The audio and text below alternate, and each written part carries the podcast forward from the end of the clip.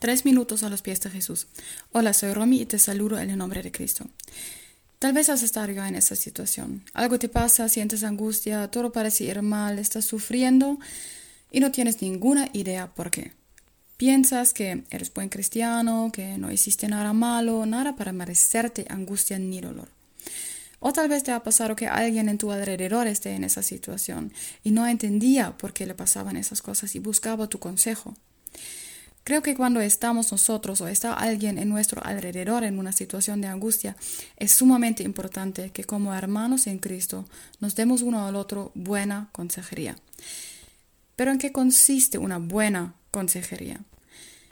Bueno, si no conoces el libro de Job, te recomiendo mucho que lo leas. En cuanto al sufrimiento y la postura de nuestro corazón frente a ello, creo que leer Job es dentro de las mejores cosas que podemos hacer.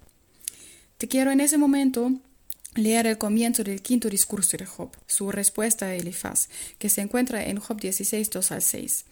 Ya escuché todo eso. ¿Qué consejeros tan miserables son ustedes? Nunca dejarán de decir más que palabrería que los mueve a seguir hablando. Si ustedes estuvieran en mi lugar, yo podría decir lo mismo. Podría lanzar críticas y menear mi cabeza ante ustedes.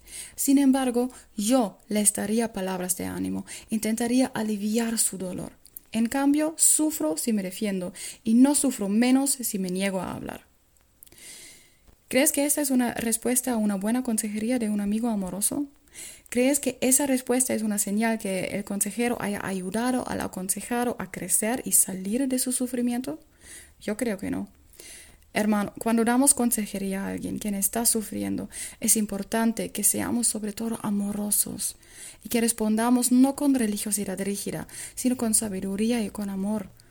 ¿Qué importa en el momento que nuestro hermano o nosotros mismos estemos angustiados? ¿Una lista de fracasos, de transgresiones y pecados? ¿O que volvamos a los pies de Jesús, que busquemos su verdad, sus palabras y su camino? Eso no significa que momentos de angustia no sean buen momento para identificar todas esas cosas o para arrepentimiento. Son momentos excelentes y perfectos para eso. Son momentos que nos pueden hacer crecer.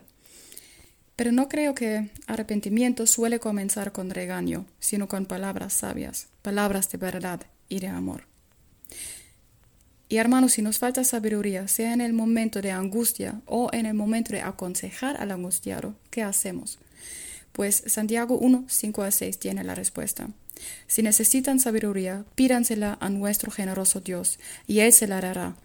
No los reprenderá por pedirla. Cuando se la pidan, asegúrense de que su fe sea solamente en Dios. ¿Qué piensas tú de eso? Nos gustaría escuchar tu testimonio o opinión. Nos lo puedes dejar en iglesialatina.com. Que tengas un día muy bendecido.